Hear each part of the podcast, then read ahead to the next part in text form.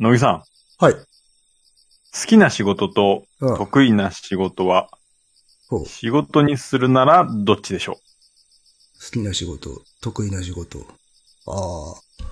そりゃあ、まあ個人的意見ですけど、得意な方じゃないですか。そうですね。僕もそっちです。ですよね。うんあの、まあ得意ということはもう保証されてるじゃないですか。ある程そ度うそうででききるる。ってことがね、そうそうそ保証されてるんで、仕事にするならそっちの方がいいですね。う。うん。仕事にするなら、しかも得意ということは嫌いではないじゃん、多分。おそらくは。そうね。うん。そこそこ嫌いではなく得意であるならば、それはもうむしろ授かり物ですよ。うん。結構ラッキーですよね。それはもうマネーに変えましょうん。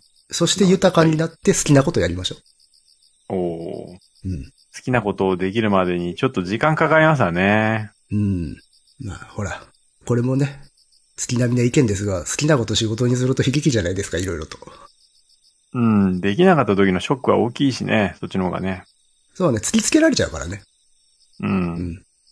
そうそう。だから、まあ、得意な方がいいんじゃ ないってそういですう。ね。好きだからといって、できるわけではないしで。はないです。仕事にするんだったらできるやつをね、取った方がいいですね。まあ逆に言うならば、できなくてでも続けてしまうことを好きと言うんです、人は。うん。うん。まあもちろん好きだからこそそれをね、メインにしたいっつって挑むのも全然ありだし、ただそれなりの覚悟が必要だよねってところだから。乃木君どっちですかちなみに。私はね、あれです。これ昔も喋ってるんだけど、2番、二番目、3番目ぐらいに好きなことを仕事にしてます。おお。なるほど。うん。まあだかあらー得意っていうわけではないけど、うん。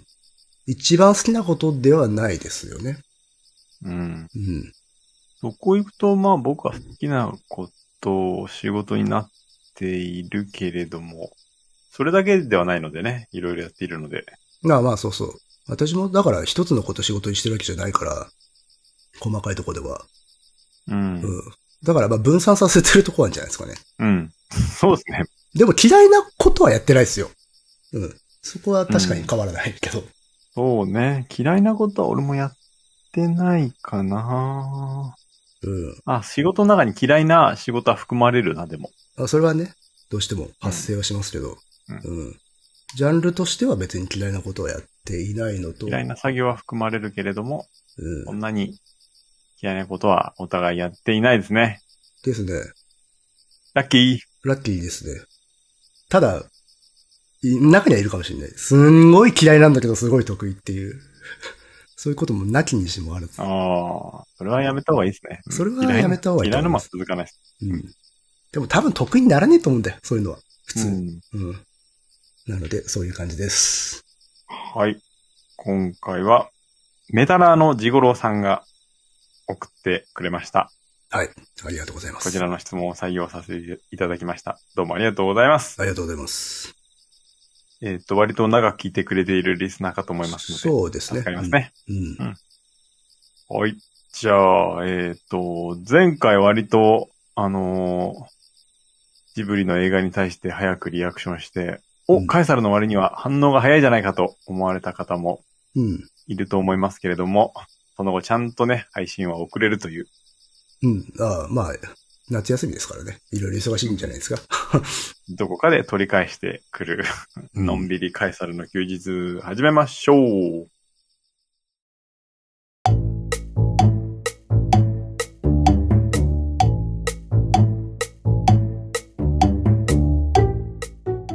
えー、じゃあ、この番組は私、かがダニエルとクリエイターの乃木がサイコロを振って、サイの目のお題に沿ったトークをしていくトーク番組です。はい。夏休みですなですね。まあ、私は特に関係ないですが。そうですね。うん。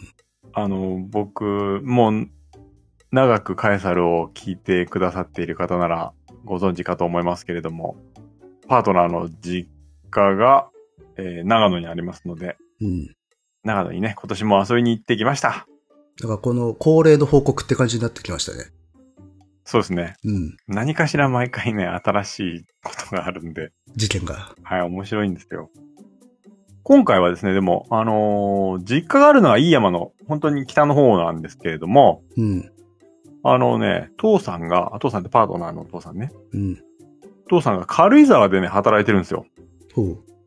なので、えっ、と、車で、関越で軽井沢に先に行って、うんお。父さんとちょっとお話しして、ランチして、それから飯山の方へ向かって、103歳の祖父に会い、おー、すごい。うん。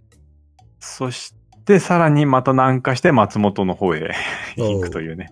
一日で結構な距離移動しましたけれども。なかなかハードですね。うん。えっと、軽井沢はね、僕はちゃんと、まあ、今回もそこまでゆっくり滞在したわけではないけれども、初めてかな。本当に小さい時にちょちょろっと行ったぐらいですね。観光したことあります軽井沢はね、ほんと通るぐらい。うんちゃんと回ったことはないんですよ。でしょう。僕もね、そんななかったんだけれどもね、まあ、軽井沢で、えっ、と、父に会って、割といろいろと、なんか施設の美術館とか、さすがね、観光地だけあって、まあ、元避暑地とか言われてましたよね。まあね、うん。うん。結構楽しかったんですね。うん。で、そこで父に会ったんですけれども、あの、これ、話したことあったか わかんないんだけども、父の話したことありましたっけいや、あの、畑譲りたそうにしてるのはおじいさんだよね。あ、そう ですね。ああ、いや、父です、それも。そうかそうか。あじゃあしてますね。そういう話はしてます。その、この、あーこのす農地はすべて、わか るかお前のものになるんだぞ、的な、なんかニュアンスをしているっていう。ああ、んそうそう。それはね、幸いなくなりそうですけどね。あなるほどね。うん。でもね、あのね、とにかくね、なんつうか、コミュ力お化けってこういうのを言うのかなっていう感じああ。で、もうね、ちょっと僕とか乃木くんからはね、ちょっと信じられないんですよ。そあの、例えば、う。うん。いや一緒にこうレストランとか入るじゃないですか。うん。で、例えばこのレストランちょっと料理が美味しかったとするよ。うん。そうすると、あの、あちょっとあの、シェフの方にご挨拶したいな。 ちょっと呼んできて、みたいな感じで。おーでもいいじゃん。なんかちょっと、はい、そんな感じ。あれからこう、名刺渡して、あ、あ、まず握手求めて名刺渡して、えー、まあこういうものです、みたいな。で、今度ちょっと、 うち、リンゴの木あるんですけども、こ今度一緒に収穫に行きませんかみたいな。 いろいろかっ飛ばしてるな。収穫なんだな。で、まあ、あの、もう、あのーあと飛行機とか乗ったとするじゃないですか。うん。機長にちょっとご挨拶したいな。おーちょっと会えますかみたいな。今、閉まっちゃってるけどな。うんうんでもそれで、なんか、その機長と仲良くなってへ、ーその機長は今でも定期的にリンゴを取りに来てくれますね。ああ、すごいね。ちゃんと続くんだ。でもだから各所にこう知ってる人がいるんですよ。ああ。で、例えばこう、僕らが遊びに行って迎え来てくれたとするじゃないですか。うん。で迎え来てもらって、家へ行くまでの道中に、いろんなとこ寄るんですよね。うん。せっかくここまで来たんから、あの人にちょっとご挨拶みたいな。ああ、はいはい。ご挨拶、ご挨拶、ご挨拶で、ちょっとこう、なかなか目的地にたどり着かないみたいな、 うん。そういう感じの方で。で、でもいいのはね、あの、自慢話とかをね、しないんですよ。ああ、はいはいはい。うん。だからね、全然嫌な感じがしないんだよね。だから繋がるっていうか続くんじゃねいろんな人と。そうそうそう。うんそうなんですよね。だからね、人にも好かれるんだろうなと思うし、昔営業の仕事やってたっていうのもああんのかもしれあないけれどはいもはい。うん。あとはやっぱり、自分はこう、人の縁で、ここまでやってくることができたから、そういう縁を大事にしたいみたいので、うん。いろいろとつながりを持ったり、誰かと誰かをつなげたりみたいなことができる人なんだなと思うんですけど、なんせ、昔にあったすごいこと、え、それ自慢になるじゃないですかみたいなことも自慢と思ってないんで、ああ僕らの知らないエピソードがいっぱいあるわけですなるほよ。どね。 引き出しが閉まっちゃってんのね。全然。 そうそうそうそう。開けりゃいいのにっ ていう。ああうん。この間もちょっと、あ父を助手席に乗せて、僕車運転してたんですよ。うん。したら、あのー、万平ホテルって、あの、有名なホテルがうん。あるんですけど、そこの前を通ったら、ああ、ダニエル君、そこは今、万平ホテル、あのー今改装中だけど、ね、そこ結構い良くて、若い頃、結構来たんだよ。はは、ああ。あ、そういえばそのテラスで、ジョン・レノンと話したな、みたいな。え、じゃあそこの角曲がって、みたい本当か な。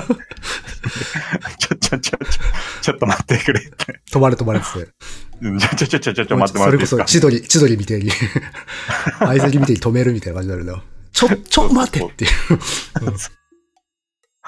で、で、それは、そのエピソードは、僕ら、あの、パートナーが生まれる前なんのことなんけど、うん。あの、パートナーも聞くのは初めて、ああ。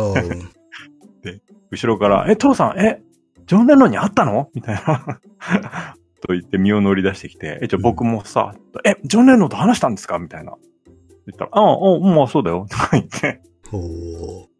で、ちょっと詳しく聞いたら、その満平ホテルに泊まってる時に、なんかたまたま隣にジョン・レノンが来たんだって。たまたま隣に、うん。は宿泊してて、うんなんかカフェ、カフェテリアみたいなとこに行って、いはいはい。カフェテラスか。うんで、たまたま隣にジョン・レノンが来たから、ちょっと、まあ挨拶しに行って、まあ、小野洋子も一緒だったって言ってた。へで、小野洋子とジョン・レノンと3、40分話したってよ。え、へえ、すげえな。話したってなんかきっかけがないと話せないから、きっかけあったんでしょうね。いや、もう父さんにきっかけとかいらないかあ、あ、いや、つって。ら。そうそう。あ、ジョン・レノンだ。あ、行こう、みたいな。あ あ。だからもう、あもうすごいって、だから多分、永田町とか行ったら、ちょっと岸田総理いらっしゃるみたいな感じ で、行くと思うよ。フィクサーじゃねえかよ。いや、もう、それぐらいへね、えもう思い立ったらすぐ行くんから、ジョン・レノンがいたから、ジョン・レノン話したんだろうね。そうなんでしょうね。まあ、あ、いた、話そうって思ったのか。そうそうそうそう。それおから4 3、40分話して、え、何、何話したんですかといや、なんか、世間話とかじゃないかなみたいな。でも、はっきり覚えてるのは、 えジョン、この先音楽どうすんなよみたいなことを聞いたら、 それまでにこやかになんかこうう、ん新聞かなんかを広げてたのを、うんバーンって閉じて、 ノークエスチョンってあそう言われた。ちょ、ちょっと、ちょっと怒らしたのかな。すごいね。少なくとも、うん。あの歴史上の人物 の感情を動かしてますからね。そうね。歴史上の人物だね。う。うんん。すごいね。いや、もうね、カルチャー界ではね、トップランクの影響力を持つ人ですから、まあそうですね。れ歴史上ね。本当年表乗るは、い乗ってますからね。そうそうそう、うん音楽を超えてね。うん。だからまだ聞いてない話は多分いっぱいあるんだと思う。そこの、ジョン・レノンの話もたまたま万平ホテルの横を通ったから、ちょっと言ったんだよね。思い出したな、ぐらいの感じで。うん。だから通ってなかったら多分このまま聞くことはなかったと思そうね。う普。通僕ロック好きっていうの知ってるのに 普通は、あれだよね。知り合って5分ぐらいで喋るネタだよね、それね。喋るね。あれね、実はは。僕ねってなるじゃないですか。うん。あとかね、亡くなる前年出してたね。ー、そっか。あれし、いつだっけ、あの人。八、ん ?80、いや、もうちょい前だと思う。うん。 80年ぐらいじゃなかった、死んだの。確か。あ、本当？うん。でも、70年代末とかに来てたら、そうです。裁判年かもね。うん。いずれにしろ生まれてね。うん、そうね。そうだよね。日本に結構いたんだもんね、あの人ね。そうそうそう。うん。だから結構そうやってす地味に遭遇した日本人はいっぱいいたんだろうね。まあまあまあ、うん、うんそうだろうとは思うけど。でもね、いたからといって、そんな3、40分話します話さないね。絶対いけなくね。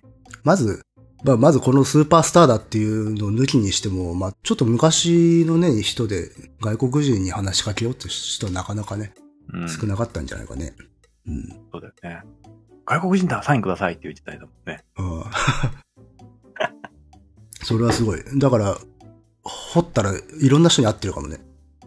ねえ、そうなのかもしれない。まあ実際ね、まあ俳優さんとかね、うん。ジャーナリストとかは結構知ってるけど、もう突然ね、有名な俳優さんと一緒に夕食の席を共にすることになったこととかありますからね。 おー何なんだかね。うんあのー、新州の文化人なんですか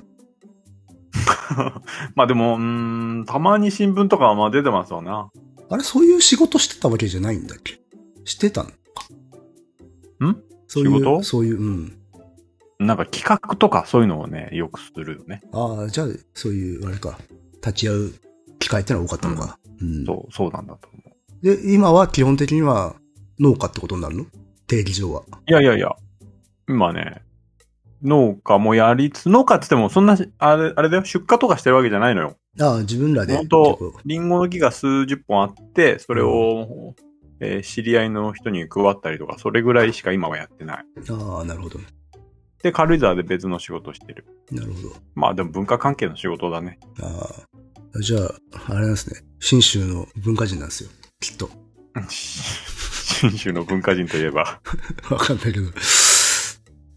まあ、いますよね。そういうなんか、謎の、謎の人脈を持っているっていう人で。そう、あこういう人なんだなと思う。そう昔からそこに根付いてし、なんかいろんなことやってるんだけど、話聞いてみたらめちゃくちゃいろんな有名人と知り合いだっていう人、確かいるんですそようそうね。、そうう。うんんその類ですね。 うん。もう70、73、4だと思うけど、うん。全然そんな風には見えない、全然すごい若い、バイタリティ溢れてる感じの人ですね。うん。なるほどね。うん。じゃあまたね、一人一人こう、引き出しを開けてってほしいですね。もしかしたら、うんあの、ビートルズ全員合ってるかもしれないもんね。いや、もう可能性なくもないよ、ほ んと。あ下手したらストーンズぐらいもあるかもしんないな、これ。まあまあ、そうかもね。ていうか、軽井沢とかだとさ、可能性若干高いわけじゃん。う。うんん。しかもね、当時のね、70年代とかね、80年代とかなら、うん。あるだろうね。なるほど、なるほど。逆にあれですね、陽子、小野のがどういう人だったか聞いてみたいですね。お父さんにね。ああ、そこはもうもう、ゆ俺も聞きたかったけど、全然ね、ちょっと時間なかったんだよね。個人的には、ジョン・レノンよりそっちの方が気になるかもしれない。どういう人なのかっていう。あ、そう。うん。あの、触れる機会は多か、多いからさ、小野陽子の方が。ああ、そう、僕もね、やっぱり、 学校と、とか的にはどうしても小野陽子の方が触れる確率高い。うん、そうそうそう。まあうん僕らはそうっすね。そうそうそう小。野横の方が、はるかに、なんか文献とかにもい触れてます。作品も触れてますし、ううんん。あっちでもだってもうそれだけでね、教科書に載るレベルの人ですからそうね。そう。ね、あの、うんイエスってやつね。いやそうそうそう天井のイエスっていう。うんうん天井のね、はしごを登ってってみるやつね。うん。なるほどね。いいですね。でもそういうのも。うん。ね、トースターはね、なかなか面白いエピソードいっぱい持ってると思いますんで、うん。聞いてみたいなと思いますよ。そうですね。また次の引き出しを楽しみにし,、うん。てます。うんなんせね、それを自慢と多少でも思っていれば話はすぐ出てくると思うんだけど、いや、聞かれなくても言うでしょ、それ。うん、私は言うよ。いやあったっつって。うん。 だってこうやって、あの、義理の父があったっていうことだけでも僕はテンション上がってますから。で、こうやって乃木くんに話してるわけだからね。そうそうそうそう。うん。うん。そうね、確かにあの、前もなんかさ、私、ちょっと別件、別の分野のことで名前、あの、ある有有名な人の話したとき、何らかの間接的なつながりあったことあったんですよ。ジャーナリストジャーナリストかなわかんない。あの、あれ、マスードの話をした時ああ、そうそう、うん、ああ、あります。とか、あれとかすげえびっくりしたもん。えって思って、うん。そうそうここで繋がるかと思って。そう。うん。。アフマドシャー・マスードってね、あの、アフガンの北部同盟の、うん。うん司令官。まあ、それは別にもういいいいですけど。うん。そうそうそう。意外なとこでね、繋がってたっていう。そうそうそうう。ん。やっぱし、新州はなんかカルチャーのなんか、ルツボみたいなところがあるんですかね。いや、ないと思います。 そうっすか。う。うんん。まあ、各所に、あの、るつぼ人物はいるんだろうね。まあ、いるんでしょうね。うん。コンパスの軸足人物が。うん。なるほどな。うん、まあそんなこんなで僕は、え駆け足で、えーその後、飯山へ行き、松本へ行って、あ、松本城とか行きましたね。おううん。行ったことあるそれまでに。うん。小学生の時に、冬に行ってめちゃくちゃ寒くて、ああ。まあ、足がもうたまんなく冷たくて、ついてらんないぐらいだったんだけど、今回夏に行ったから、子供にとってはもうあっちい思い出が残ったでしょう暑ね。いね。そうねん。極端だよね。私も行った、ん何回か行ったことあるけど、いずれも夏だったからもう暑い記憶しかない。う。うんん。なるほど。えよかったですか店主。あ、白、白ですか うん。ああ、城はまあ、ちょっと今良かったんじゃないですかね。 っ全然もう、あれですね。視界に入ってなかった感じです。ていうかさ、でも、あの、小さい時さ、旅行っていうと何かっちゃ城だ、なんか寺だ、神社だとか連れてかれて、なんでこんなとこ連れてこられんのかなとか思ってたけど、うん。大人になると行きたくなるね。まあまあね。まあ子供の時は確かにあんまりね、ピンとは来ないですけど。うん。松本行くぞっつったら、おじゃあ松本城だみたいなね。 あ、そうそう。そんな意気込みだったんですかじゃあ一応行ったんですね。に行きましたよ。うんいやそれなりに意気込みあって勉強しようと思って。そうだよ、美術的にね、美しい城ですから。うん。うん。いや、でもね、やっぱ子供を連れて行くのはちょっと大変で。まなあかなかねそうまあねゆっくりいろいろ読んだり見たりする時間はなく、うん子供はとにかくただ、ただ登っ、ただ早く登って、ただ早く降りたいみたいなで しょう感。じだったんでね。うん。それはしょうがない。うん、混んでましたね、でも。外国人いっぱいいた。あでしょうね。ううん。ん。ぜひね、あの、月見櫓のあの、差し色の赤をね、堪能してほしいですね。ああ、そそこ覚えてるよ。あそこだけ赤いっていう。うん。そこはね、覚えてます。あれがいいアクセントになってるなっていう。ううんん。なるほどね。いいですね。うん。よかったです、そこは。まあ観光して帰ってきましたよ。お、そうおだ疲れ様です。まあ、一方その頃私はコロナでしたけどね。え多分同時期。うん。マジでうん。ついにそうね、なんか、い今まで散々ワクチンとか打ってかわしてきたのに、まうんあ、え電車とか乗ってもみんなもうマスクしてないしね。してないからね。どこでもらったかっていうのも心当たりはないんだももうわかんない、これは。うんん。ほんと。多分、うん。電車じゃないかな。他、あまあお店とかに、でも飲み屋とか行ってないし、うん、考えられるとしたら、電車か映画館。あ、そう。うん。かな。まあまあ、幸いそんなに、あんまり症状は重くなく、ただまだ咳出るけどね。うん。あなんかちょっと、つないで声がちょっといつもと違うなと思思ったもん。そうね、あの、喉はちょっとつ、なんか塞がったような感じ。あの、本調子じゃないっていうのは、そうですね。うん。あそう。そうか。でもあれか、誰かと会って、なんか一緒に会食したとかではないんだ。ではないね。うん。あへえやっぱわかんねえな、もうな。うん。だちょっとあれだよね、こう。まあこれはもう個人的な感想と感覚ですけど、もう今更マスクなんてとか言われるとちょっとイラッとするよね。いや、今かかったけどっ ていう。ああで、私は割とマスクはしてる方だったんだけど、あ。でもやっぱしどうしてもこう暑いと取っちゃってたりとかしてた時あ取っっちて、ゃうね顎とかにつけてて、多分そうの、ん。そこで油断してたんだね。そこでかかっちゃったんだうよ。ん、うん。まあ、マスクもさ、うん。こっちがしてても、な、ね、あんま意味ないというか、まあそうそうそう、結局ね。罹患してる人の方がしてないとね、うん。そうなんあれですでよ。すね。そうか、そうか。確かにね、もう、暑くてマスクがね、みんな取っちゃってますね。うん。まあ。でもよかったよ、そう、大したことなくて。ああ、そう。熱はだって1日で引いたし。うん。うん。そうそうそう。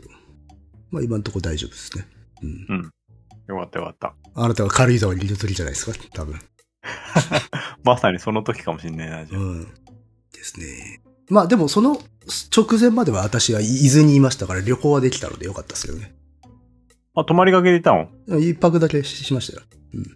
あ、本当ええそうつったってまあ他の人からするとあんま何が楽しいんだろうなっていうところを歩いてはいましたけどね。なんか、なんか写真が上がってたなーっていうのは、おうん。神社、寺、墓。あそう。まあいいですよ、それで。なんかもうね、あれですよね。歩くだけで癒しですよ。うん。うん。そのかしあれですけど、T シャツ白くなりましたけどね。ほう。あの、塩、粉吹きまして。あなりますね。ううん。ん。恥ずかしいんだよね、あれね。恥ずかしい、恥ずかしいし、愚かだなって思って。なんで自分はこんなに歩くんだろう。 今回はちょっと、ゆったり快適な、まあ、こうまったりした旅をしようかな、とか思っうん。て、現地着いたらもう歩いてましたよね。塩だらけ。だからもうこれ佐賀なんだなっていう。あれなぁ、ほんとどうしようもねえからなぁ。そう。マジ、しかも生地さ、スマートフォンがありますから、もうすごい、緻密なね、 スケジュールを即座に組めますから。ああ。ああ、バーカみたいな距離歩くんですよ。おこれ、これ歩いていけるとかいうね。 まあまあまあ、お互いね、旅行楽しんだっていうことで、よかったじゃないですか。そうですね。まうあ、ん夏の軽い報告ですわな。ですね。うん。で、今回は、えーうん特にこれといった大ネタがあるわけでもなく、そうですね、夏休みの雑談ですね。うん。なんか、うん。どうですか、カルチャー活動は。まあ、本をね、まあ読んでおるんですが、あちょっと話題の本というものを私買いまして、最近。話題の本。うんえっ、ー、とね、検証ナチスはいいこともしたのか。まあ、おおなじみナチスですが。これ話題の本なんですか、それ。あ、これはマジで話題の本だったんです。あ、本当。 うん。むしろちょっと自分買ってんの恥ずかしいなぐらいの勢いの、超あれですよ。売れっ子ですよ。こううんまあ、顔をあからめて言われましても。 えーっと、まあ、実際、くっそ売れて、多分、こんなに売れると思ってなかったのか、速攻で初版なくなっちゃって。あ、本当にええで、私はだからほんと運よく、初版変えたんだけど、横須賀で。うんもう他全滅でしたね。どこの本屋にももうなか、なくなってた。ええ今。で、今、ようやく、もう第、すでに第3冊まで出て、うん、あ、本当に。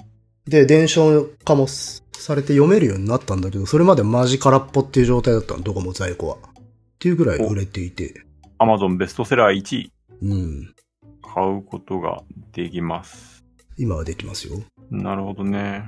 ええお、な、検証な実は良いこともしたのが岩波書店ですね。そうですね。岩波ブックレットという、ちょっとこの、まあ、あんまり馴染みない、岩岩波新書とか岩波文庫よとはちょっと毛色の違うね、なんかほんと小冊子みたいなね、シリーズなんだけど、うん。ここから出ていて、だからね安い、1000円ぐらいなんだけどね。800円うぐらいか。ん。定価902円。うん。アウトバーンを建設した。失業率を低下させた。福祉政策を行った。とか書いてありますね。そうですね。まあ、ナチス、これもう本当タイトルの通りの本なんだけど、これっていうのは、まあ、なんで話題なのかっていうのは、一つには、もちろんこのネタにみんな興味があったっていうのもあるんだけど、あの、著者の方の一人が、ああの、もう発売直後から、もうネットで殴り合いをしまくってるっていうことで、おううん、ほら、もうこのタイトルってだけで引っかかる人多いわけじゃん。うん、なるほどね。要は炎上系なわけですよ、この、このこの話題っていうのは。それで、はいい、やいやいや、こう、ナチスのやったことを絶対悪するっていうのは、絶対悪視するっていうのは、すごい非科学的なんじゃないの学問的じゃないんじゃないのみたいな。まあ、読んでない段階からそういう批判っていうのはすげえされまくって。うん。それに対して著者のこの、特に田野さんがね、あの、もう一人一人捕まえてって殴っていくっていうチャレンジをしだして。い武闘派だったんだ。やこの人、あの、割と武闘派なんですよ。昔から。あ、もともとそういう人なのね。そうそうそう。まあ、ナチスネタって基本的には割と燃えるじゃないですか。うん。そうするとそこで、で、あの、ちょっとめんどくさがったり、ひ引いたりとかせずに、割と完全と行く人で。うん。で、この本も本当ツイッターとかで、そういうつぶやきがあろうものなら、もう即行って、まあ、引引リ引用リツイートして。うん。まあ、その間違いとか誤りを、とか誤解を正して、 とか、で、そこでまあ殴り合いが起こるっていうことをずっとしているっていう。要は、ストリートファイトがまずこの本の外側で行われまくっているっていう。はいはいはい。ことで話題になっていて、で、それによってちょっとこの敬遠、逆に敬あの、敬遠しちゃった人もいるっていうか、ああ。なんか色ついちゃ、逆に色ついちゃったかなと思って残念なところはあるんだけど、うん。うん。うん。読んでみると、そこまでその戦闘的な、まあそういう場外乱闘がある中では、まあ温当な内容というか、まあまあ、その、近年のその定説であるとか、研究の到達点みたいなものをかなりわかりやすく書いたものなので、特に制作に関してね、ナチの。うんうん。で、いい本だなと思ったんだけど、いかんせんそういう売られ方をしてるっていうし、状況もあるし、あとタイトルもこうなので、まあまあまあ、やっぱしどうしてもセンセーショナルになってしまっていると。はいはいはい。ただ結果的に多分それで売れてるので、まあ、いいのかなっていう。うん。うん。まあ、この方がね、そういう反応をしていくのであれば、うまあん、良いんでしょそうね。う。うん。で、まあこのナチスはいいこともしたのかっていうのは非常にこれ大大きな文脈があって、これ言う人多いじゃん。はいはい。あの、まあ、取り上げましたね。実はいいこともしてんだよっていう言説って昔からあって、はいうん。特に、まあこれ実は、それに拍車かけた有名な本があって、うん。で、その、をかなり意識して書いてる本でもあって、非常にまあ、うん言ってしまった悪影響を非常にもたらした本があって、うん。要はすごい先進的な政権だったと。で、経済政策であるとか、福祉、社会福祉とか、環境に関してすごく当時としては先進的な政策を、を要は発明として打ち、発明して打ち出していって、成果を上げていった部分があって、そういう部分を写真するとか無視して、一方的に、あの、悪者視するのはいかがなものかみたいな考え方っていうのが、こう広がっちゃったわけですよ。うん。うん。うん。で、それを一つ一つ潰していくみたいな本なんですよ、これ。ほうほうほうほう。あの、それなるほどね、基本的に俗説誤解、あるいは、まあ、あの、まあ、捏造とまで言わないけど、まあかなり偏った汲み取り方だよねっていう。実際そういう評価されてませんよっていう。あと絶対握手されてるわけではなくて、あの、長年の検証の末そういうことになっているので、そこは誤解しないでくださいよ、みたいな本。うーん。で、それは私もあの、ほら、昔ね、あの、長尺のシリーズで喋ったけど、その辺のことも軽く喋ったけど、あの、回り回って、一周回って結局良くないよねってことになってるっていう。 うんうんただその一周回って二周回ってっていうのが結構欠落しちゃってて、うん。うん。昔から絶対悪だとされてる。それとにかく悪いんだっていうふうにされてるっていうふうに思われてるのよ。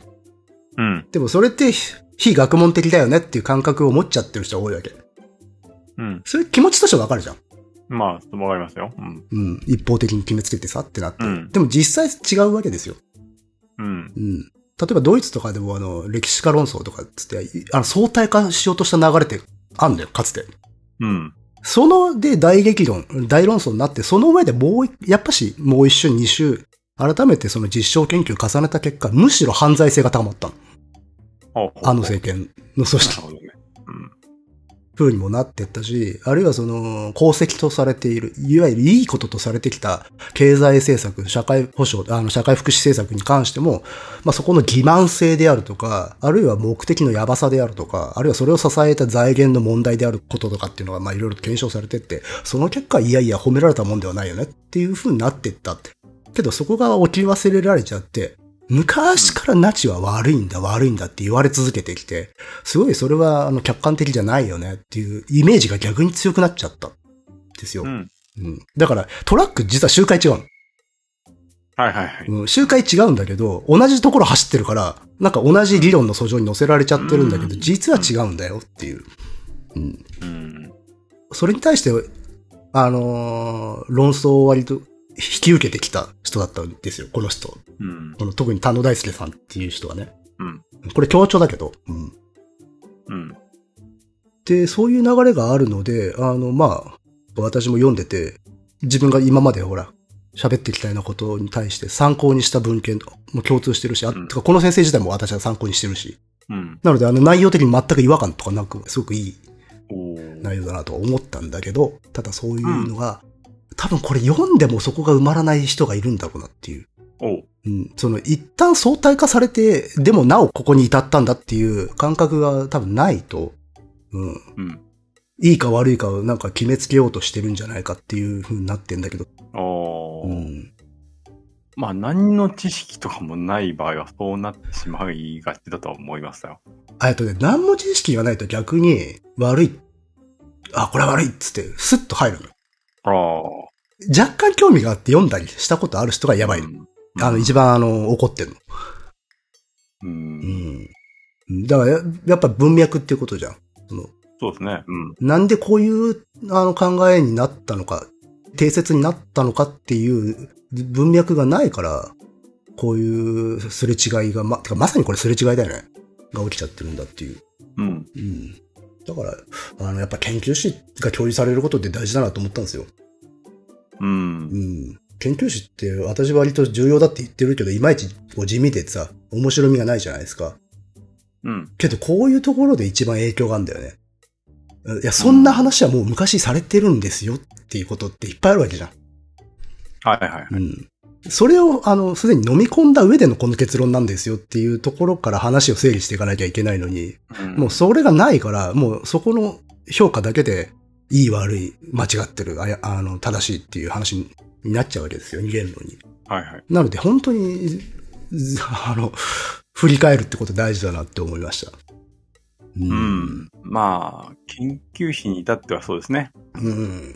だからまあ確かに地味で、ね、面白みないかもしれないけど、やっぱし、研究誌はね、触れた方がいいっすよ、その。触れる、あ触れた方がいいっていうのは、読み手じゃなくて書く人もね、このことはすでにあの、我々あの、研究され尽くしていることなんだっていうことは、やっぱし流れとして必要だなと思いました。うんう。ん。研究死に触れるには、でも一個一個読んでいくしかないんですか、昔の。いや、研究誌まとめてる本とかあるからね。あ、そうなんだ。うん。そうそうそう。確かに少ない。少ないんだけど、うん。でも非常にね、読む価値ある。あの、そういうのってほら、専門的に勉強してる人が読むもんでしょって思うかもしれないけど、逆だと思うんですよね、私。ほうん、私だって素人だし。うん。素人だからこそ、今、な、今こういう状況なのはなぜなんだろうかっていう前提が必要じゃんだって。うん。うん。あの、成果だけを受け取ると、どうしてもそういうす、すあの、相互とかすれ違いが起きることあるから、うん。たとえ難しくてもなぜここに至ったかのプロセス自体は、さらった方がいいのではないかな、とか思う。うん。うん。まあね。まあ全部が全部じゃないとは思うよ。ただこういうちょっとセンシティブっていうか、まあ揉めそうなね、案件に関しては文脈大事だよねっていう。うん。うんいやーしかし研究死には触れるのは難しいというか、うん触。れる機会はないと思うよ。普通はないよね。だから必要なんじゃそないかこにな研究してる人。人じゃないと研究死は触れないね。うん。まずあだからまあもちろんあれだよ。その全部、その論文を全部読むとかそういうことじゃなくて、あの、この人がこういうことを言った、この人がこういうことを言って、なんとなくそれが定説になったり、そんぐらいの流れを年表で表すことぐらいは必要かなとか思うわけですよ。うん。あ、でもそういうのってなんかさ、うん。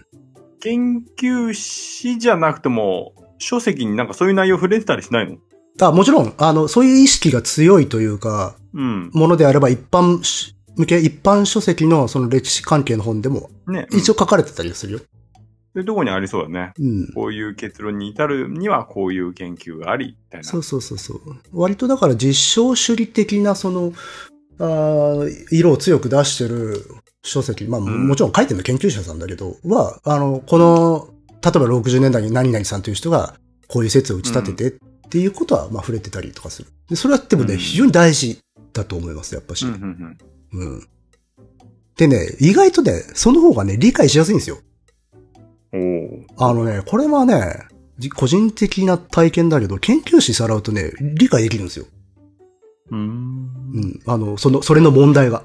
うん。そのジャンルの難しさ。あ、ここが一番難しいんだとか、ここがあのね、うんあの、一番の勘どころなんだなっていうのはわかるわけでね。当然論争が激しいところってのはコアじゃん。うんうんうんだから、ああいうのは大事だなと思うんですけどね。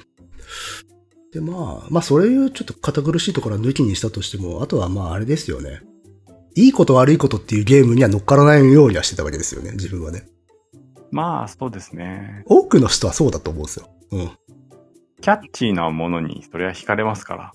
だから、これすごい、だから完全と、だからこれ、これはもう、意図してますよね。完全に喧嘩する気なんですよ。うん。で、まあ、喧嘩する気っていうか、もう5を煮やしたっていうか、もう、なあなあじゃダメだっていう風になったんでしょうね。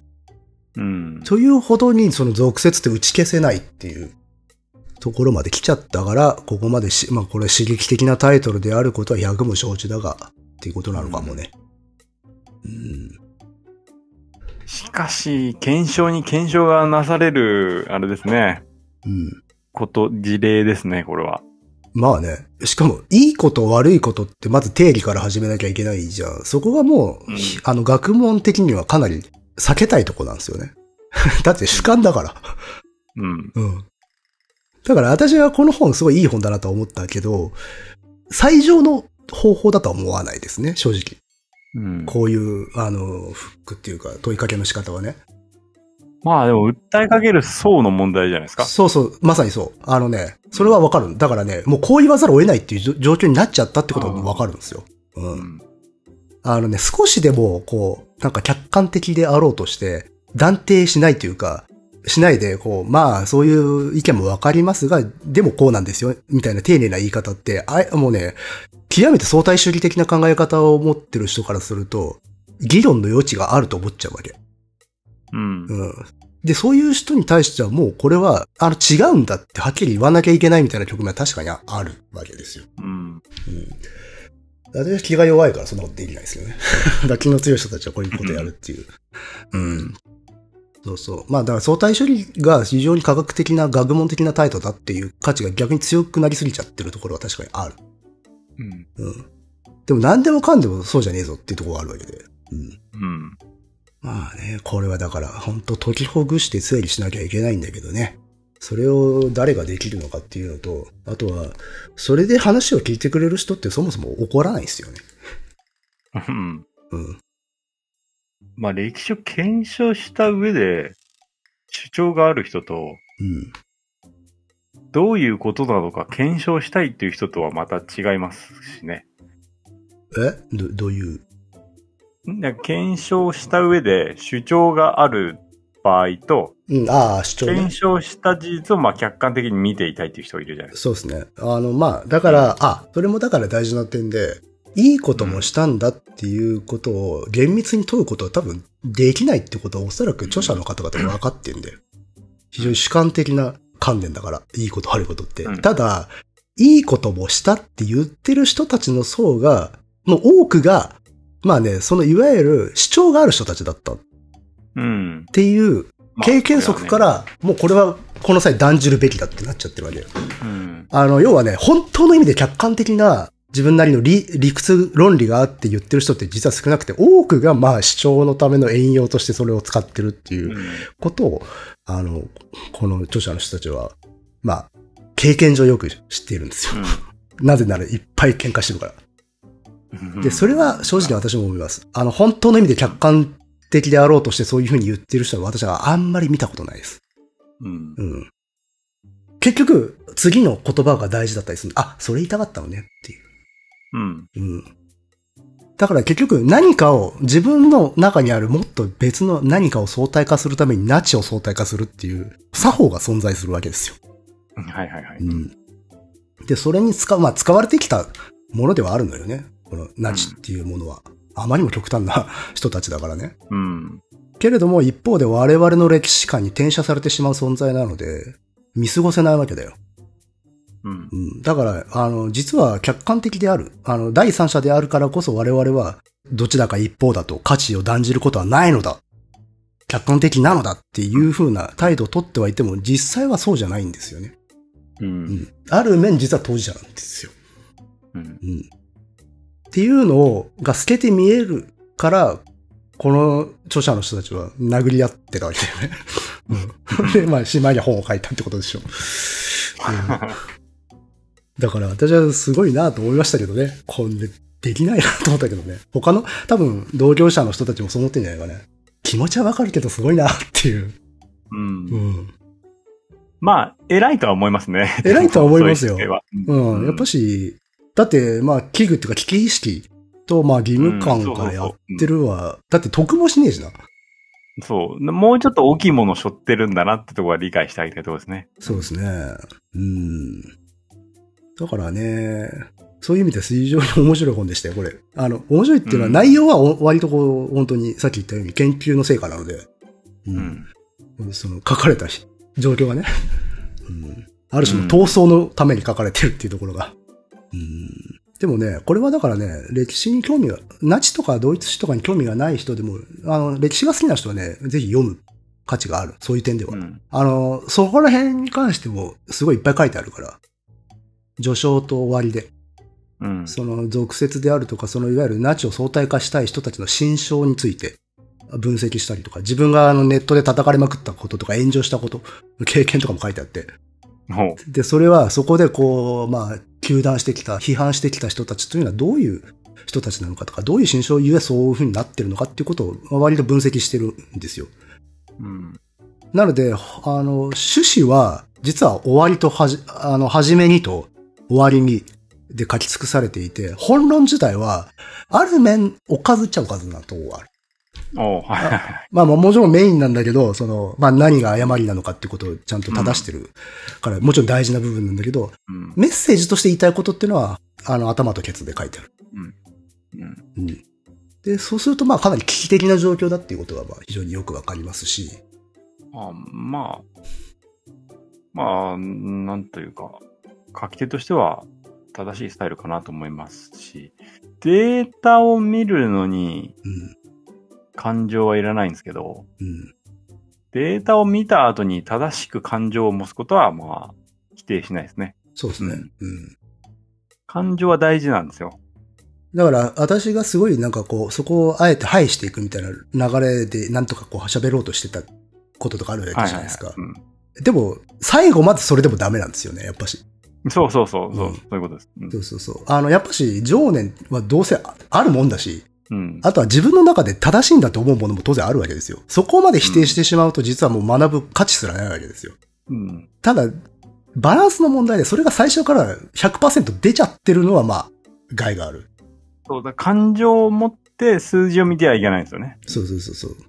だから、その感情、あるいは自分の中にある正しさをどこで発露させるかのタイミングが実は非常にシビアであるっていうところでね。うん。うん。そうそうそう。そこのはね、非常に難しい点ではありますね。学者とかはそうね。です。まあ私はね、素人だから別にいいんだけど、ただ趣味でやるにしても、ここら辺のジャンルってほら、人に発言して誰かを傷つける可能性が高いものでもあるから、やっぱし、はいあ。る程度のことは考えなきゃいけなくてっていう。うん。うんだからそういう点で、自分の中で思ってることを最後まで言わないのも間違いだから、どこかでは出さないといけないって。そのタイミングっていうのが、やっぱしさっき言ったね、ダニエルさんが言った通り、あの、感情を排した上でデータを見、そこから感情を持つっていうそうですね。うんことは本当にそれは停止したいとこですよね。いや、でも難しいんですけどね、それ。すげえ技術だと。いや、難しいですよ。だって、うんはっきり言って、正しさって最初からあるから、それのためにデータ見ますからね。それをね、持って見ちゃうともうダメなんだ。ダメですよ。うん。だから、そのガで飲水をするし、研究を深いをするし、だから自分の考えを補強するためだけの学習になる。うん、まあ、そこから入ったとしても気づくべきだよね、どこかでね。そうだね。うん。引き返すべきだっていう。うん。いうことを、そういうことをもろもろ考える上でも、まあ大事な機会になるのではないかなと。こういう本を読む。あと、この本が、をめぐる、その外側の出来事っていうものにも思いを馳せると、まあ確かにげんなりする、正直。うん。げんなりするんだけど、でも、それも含めて、この分野なんだよね。やっぱし、みんなが怒る。ナチス、うんね、うんだってみんなが怒るんだよ。 右も左も。うん。というほどの存在であるからこそ学ぶ価値があると、逆に言えばね。っていうところでいい本だと思いますよ。お、なるほど。いろんな人がいいと思ってる、いいことしたって思う人も、いや、悪いんだって思う人も、うんあの、ちょっと今日あんま興味ないけど、なんとなく歴史のことは知りたいっていう人も、みんな読めばいい。うんうん。そうですね。で、まあ、主張を持ったとき、とりあえず、もう持てる限りの力を尽くして、うん自分の中で一回反論してみるのは大事ですね。それは大事ですね。うん。うん。そうそうそう。それでも打ち勝てるようであったらういいん。んじゃないかな。あの、疑問をね、持つことはもちろん大事だから。で、でも、そう、これがさっき言った文脈というか研究心って話になるんだけど、まあ、そこで抱いた疑問って大体みんな、あの、40年、50年前って誰かが言ってますと。そうなんだよね。話なそんう。ですよ。所詮そこで持てるもんなんてね、やってるんだよ。でもまあそれをただ単にこう読み物として読むのと自分で経験として通過するのではまた違ってくるので。だからもう疑問を持つのは当然大事。大事なんだけど、大体言われてるよっていうことで。だからそれを参照しするためにも、やっぱりそういう研究史的な流れをこう紹介してくれるメディアとか、書籍みたいなものがもっと広くあるといいなとは思います。うはい。そうそうそそうですう。ね。ですね。私もこれ勉強中ですから、まだ全然。はい。終わることはないですね。そうね。うん。でも割とまあ喋るじゃん、ここで。うん、喋れます。それやっぱし外国のことだからなんだよね。おー。日本の話はね、めんどくせえってなっちゃうんですよ、やっぱ。うん。うん。まあ、日本のものもね、いろいろと勉強したり読んだりしてますけど、もっとめんどくさいんですよ。うんう。ん。危険ですね。ほんとね。いいっすよ。いや、みんながシラフで聞いてくれてたらそれはいいいいんですけどね。そうじゃないですからね。うん。うん。まあね。まあ、正しさは大事ですが、それを持つタイミングっていうのは測りましょうっていうことですよ。うんそれ自動装填されちゃダメよっていう、う。うんとこですかね。っていうのを常にね、考えながら、うんえー、様々な資料、文献、データに向き合ったらよ良いんじゃないでしょうか。だと思います。はい。うん。おすすめの本は何でしたっけえっ、と、検証、ナチスはいいこともしたのか、えー小野寺拓也、田野大輔さんでございますね。はい。まあ、安いし、あの、これ本当一日で読めますから、薄いので。おお、あ、そうなんだ。そう、あんこんなもんだよ。あ、あ、本当だ。うん。薄いね。薄い薄い薄い。あ、ですよそうなんだ。うん。はい。という感じで。 そうなんですよね。どうなんですかはい。いや、なんかありましたら、どいや、大丈夫です、大丈夫です。ういやね、今なんかしみじみなんかすごい、眉根をしかめたからさ、そうですね、って言いながら、なんか、なんか思い当たることあったら、あんのかなと思って。いや、いやその感情を持つっていうことなんだけれども、うん。やっぱり、いや、最終的に感情はすごい大事なんだなっていうのを今、あーあの、まさに思っていたんですよね。昔からそういう感じっていうのは、ありましたけど、ダニエルさん、ここのとこでも強くなったかもしれないですね、それ。あ、そうですかうん。常年みたいなものに対するリバイバルが起きてるのかなと、なんとなく思ってましたが。ああ、うん。いや、大事にしたいところではあるし、うん。うん、同じ知識や同じデータ資料に当たっても、うん。引き出せるものは全然違うじゃないですか、人によって。まあ違いますね。うん。うん。まあ、技術なのかもしれないけれども、まあ技術もね、常年のコントロールですから、要は。うん。うん。その力が、うん。やっぱりこう、技術化しているところがあっても技術には限界があって、うん。もっとその技術ではない根本的なこう気持ちの動きみたいなのがね、うん、減減ってきたなとは思うんですよね。ってきたっていうのは、こう、自分の中でってことそれとも社会がってこといや、社会じゃない。自分がそう自分の中でですね。ああ、そうかそうか。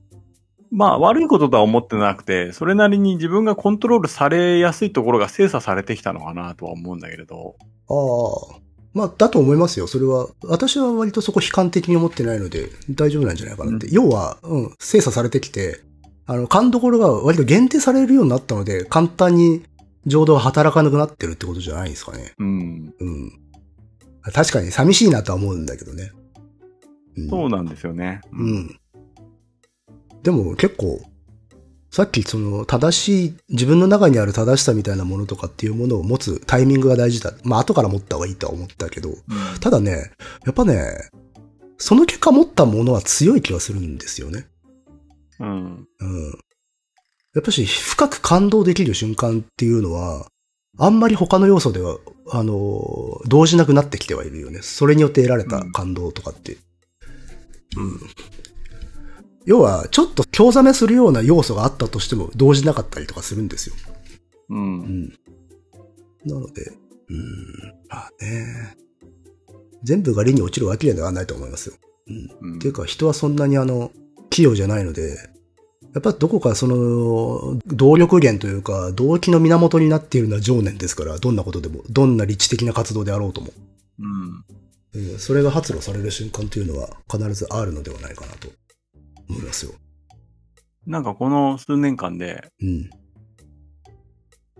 知性が情念を捨てようとししてきたものがいくつかあるわけですよ。おうはいはいはうん。それを拾い集めている数年ですね。い。回収してる。回収にかかってます。うんあーそれが大事だったんだなっていうのを、後々気づくわけですね。ああ、なるほどね。うん。だから、昔の、あの、日本美術に関して、また、うんちょ。っと勉強し直したりしてんのも、その一つだし、自分が捨ててき、知性によって捨ててしまったものを、うん。拾っているんですよね、今。それが今後に大きく繋がってきそうな気がするので。でもそれは逆に言えば、知性によって捨ててきたから気づいたことでしょ、それは。うん、そうです、そうです。うん。だから、もう一度拾うというプロセスも込みってことになるかな。うーん。例えばずっと持ってたとして、それを捨ててきたものを。持ってたとしたら、それの価値に気づけたかっていうのはあるよね。うーん、でも、捨てなかったら、それがどういう風に自分の中で育っていったかなっていうのがうん。気になるんですよね。もったいなかったなって。まあ、あそれはね、あれですよ。やっぱし歴史のイフみたいなもんだと思いますよ、多分。やっ ぱ、そうですかね。うん、だから、拾おうと思ったっていうプロ、あの、し心象、あの、気持ちになってること自体は捨ててきたからそう思ってるんじゃないかなっうん。て気がするな。なんか、捨ててしまった段階ですでにちょっと客観視できてしまっているので、うん。そうなると自分の中で育てることができないんじゃないかなってちょっと思ってて、ああ、感情とか情念とかでうん。自分の中でこう増幅させて増殖させていくことがもうちょっとできたんじゃないかなと思って。なるほどね。うん。取りこぼした感じが。そこはだから難しいね。なんか、うんじゃあ、持ったままだったら育てられたのかっていうと、そこは結構割と疑問なとこがあって、うん。持ったままだと逆に気づかないまま持ち腐れてたのかなとか思ったりとかするんですよね。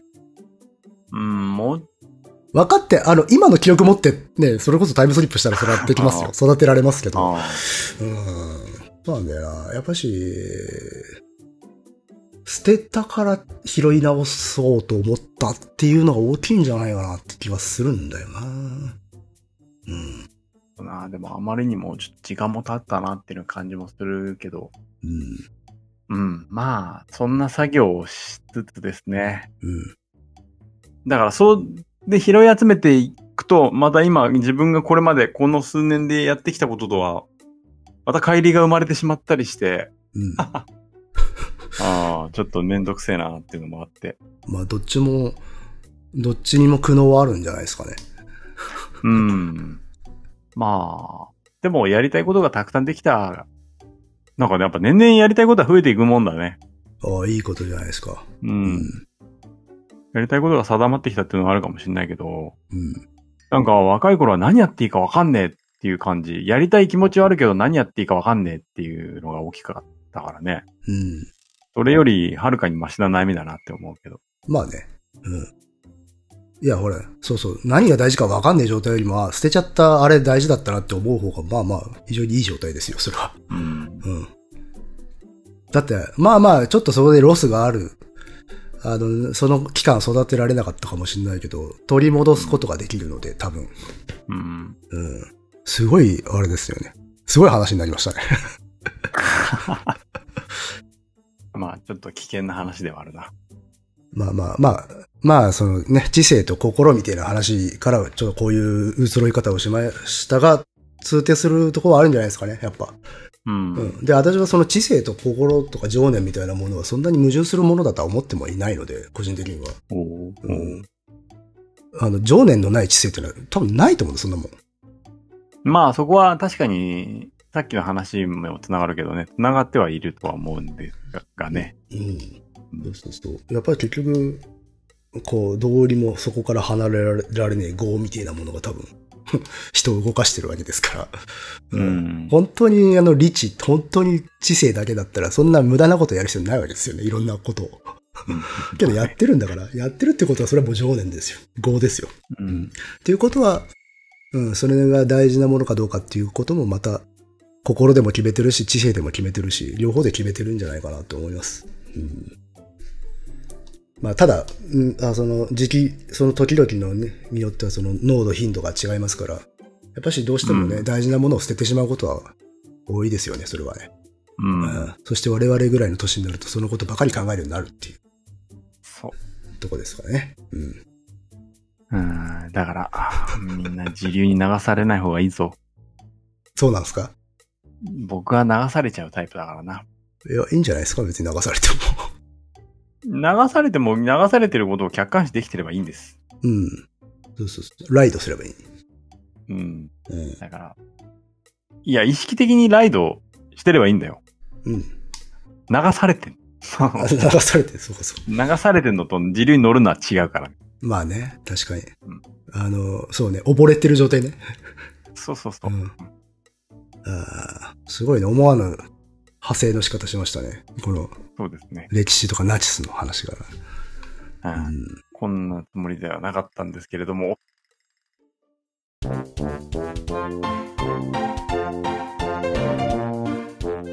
ということで、まあ、夏の報告と、さらっと雑談会になってしまいましたけれども、はい。えーご意見、ご感想などは、dice.caesar.gmail.com、dice.caesar.gmail.com までお願いします。お願いします。はい、じゃあ、残りの夏楽しみましょう。はーい。さよならさよなら。